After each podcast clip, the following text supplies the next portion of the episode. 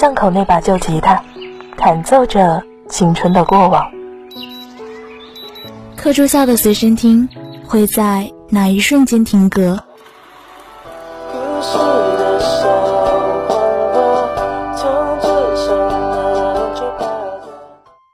在拥有晚霞的窗边，种下回忆的种子。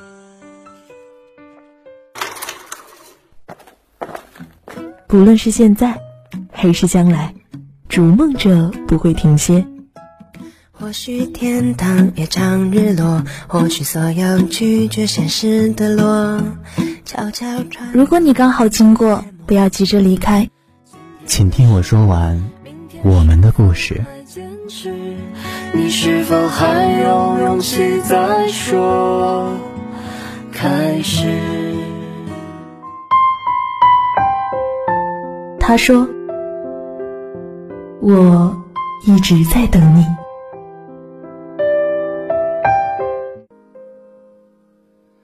直到左手习惯性的放下扑空的一瞬，才意识到原来。不同的心境看不同的景致，也体味全然不同的人生。同样的境遇，有的人仿佛置身天堂，有的人感觉如处地狱。人生犹如一丛玫瑰。没有绝对的美丑，鲜花与芒刺，就看我们关注的是什么。心中充满感恩，温暖时时相伴，念念宽恕别人，和气自然相随。亲爱的听众朋友们，晚上好，欢迎收听今天的他说，我是你们的好朋友桃子。拿出各自软弱的一面，趁四下无人来聊聊天，就算不能互相取悦。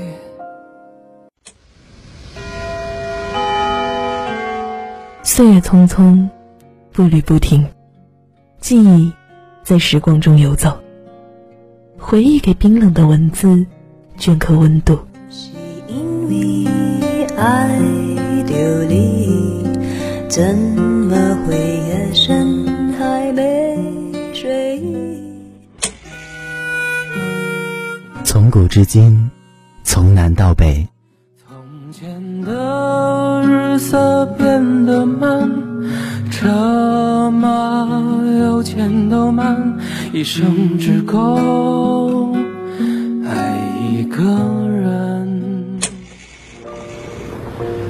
熙攘的人群中。哪一个声音让你停下脚步？来有人往玫瑰色花香，已悄悄成为过往。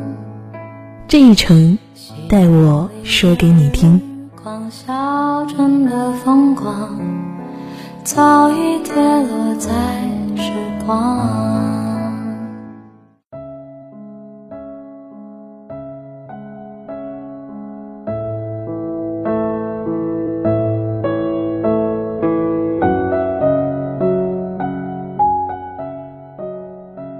作家柳青说：“人生的道路虽然漫长，但紧要处常常只有几步。特别是当人年轻的时候，人的一生，就是在几个关键时刻选择后的结果。”听过这样一个故事：凯金斯天生听觉受损，三岁时父母带他配了一副大而笨重的助听器。他讨厌这副助听器，尤其上小学后，他讨厌同学们的取笑。一天下午放学路上，当凯金斯和姐姐逃家，路过一片荒野时，他猛地扯下助听器扔了出去。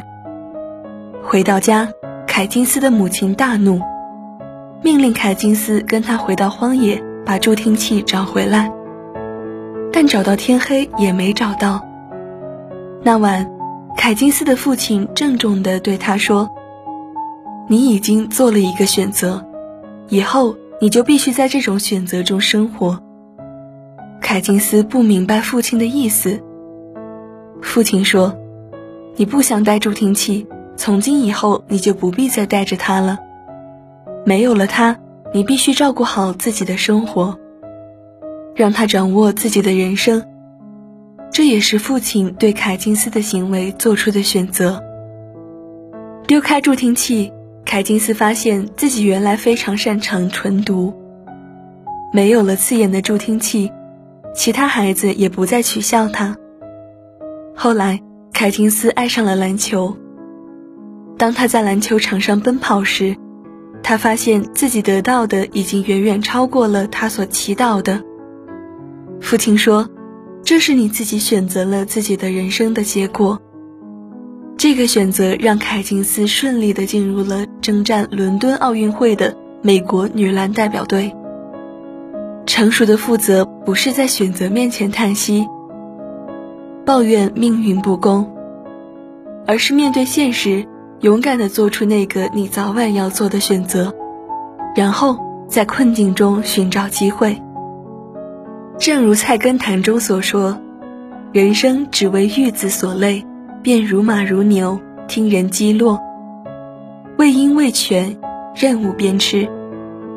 若果一念清明，淡然无欲。”历史上有这样一个故事：鲁国宰相公宜修，一生为官清廉，以德治国，从不妄取小惠，有自己的做人准则。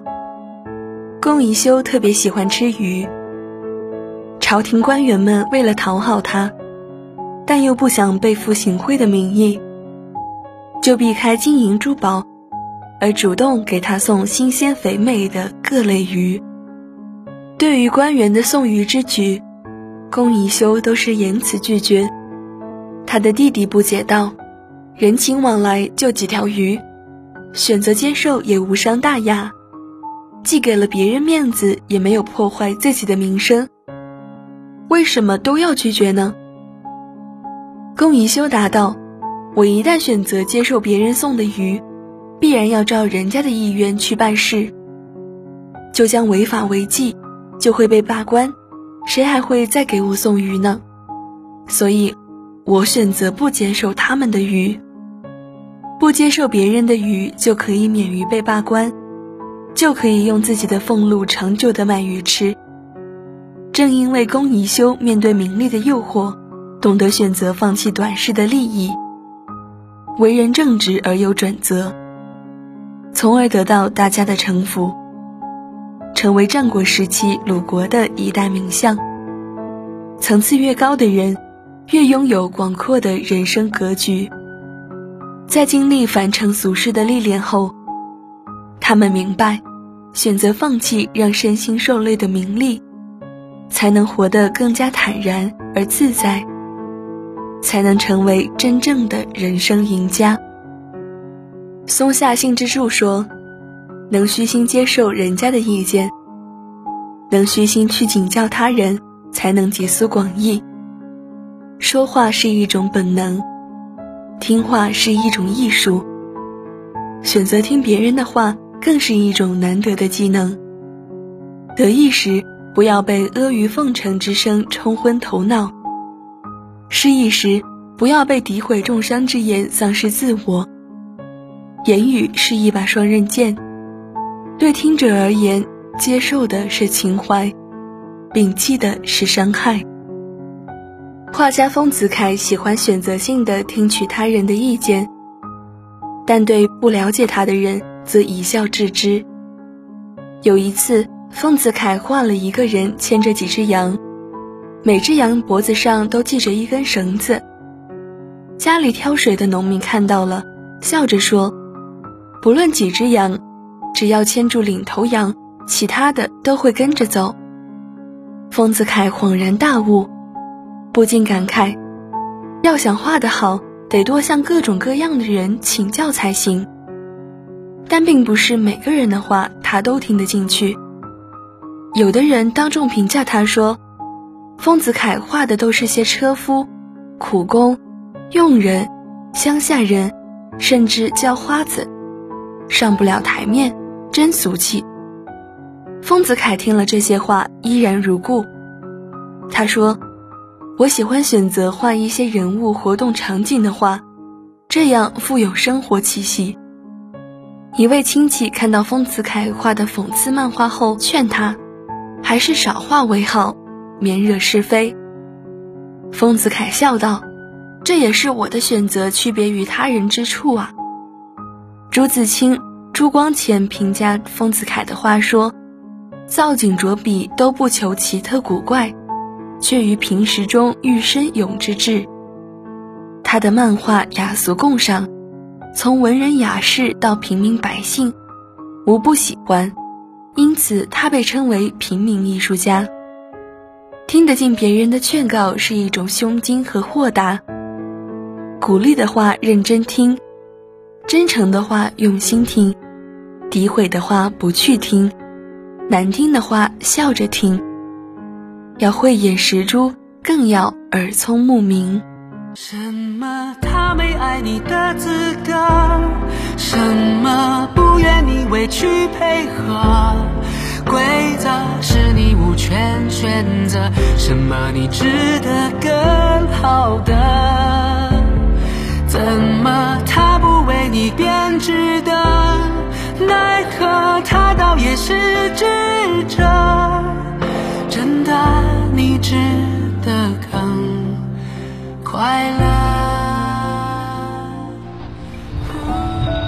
童年的纸飞机，兜兜转转回到原地。发黄的日记本，记录着别样的心情。每一个故事都是一面镜子，每一段经历都是一种成长。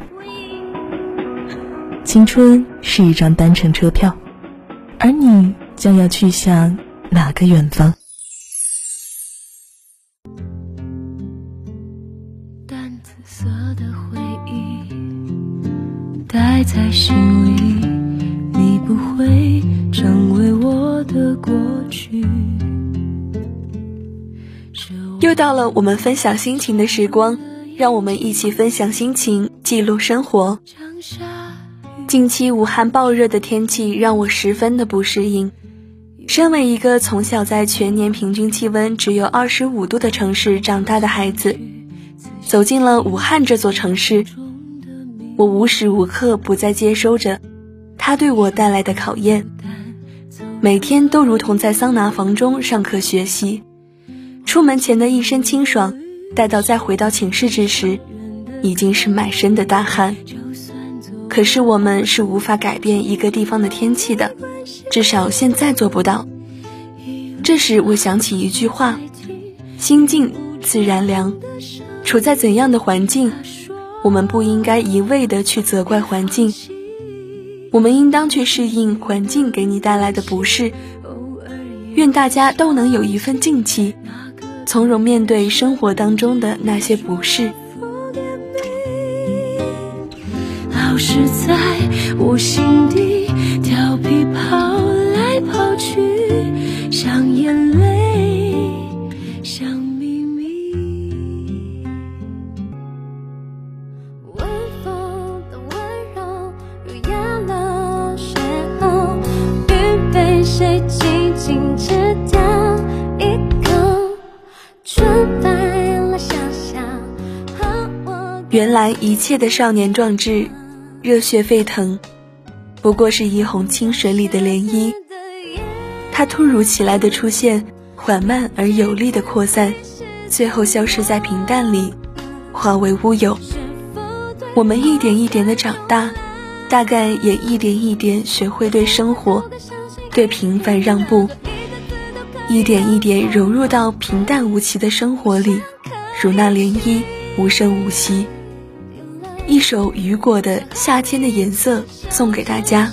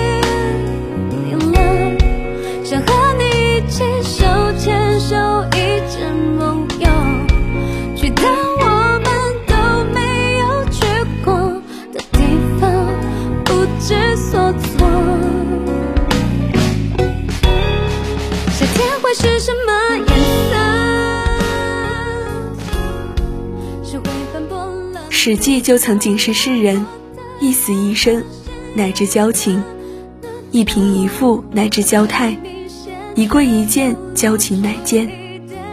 正所谓路遥知马力，日久见人心。不经历过一些事情，你永远不会真正懂得一个人。有的人来到你身边，是为了告诉你什么是真情；有的人来到你身边，则是为了告诉你什么是假意。有的人是为了给你温暖。愿大家可以遇见真正的值得你真心相对之人。好了，亲爱的朋友们，今天的他说到这里就要和您说再见了。下周的同一时间，他说与你不见不散。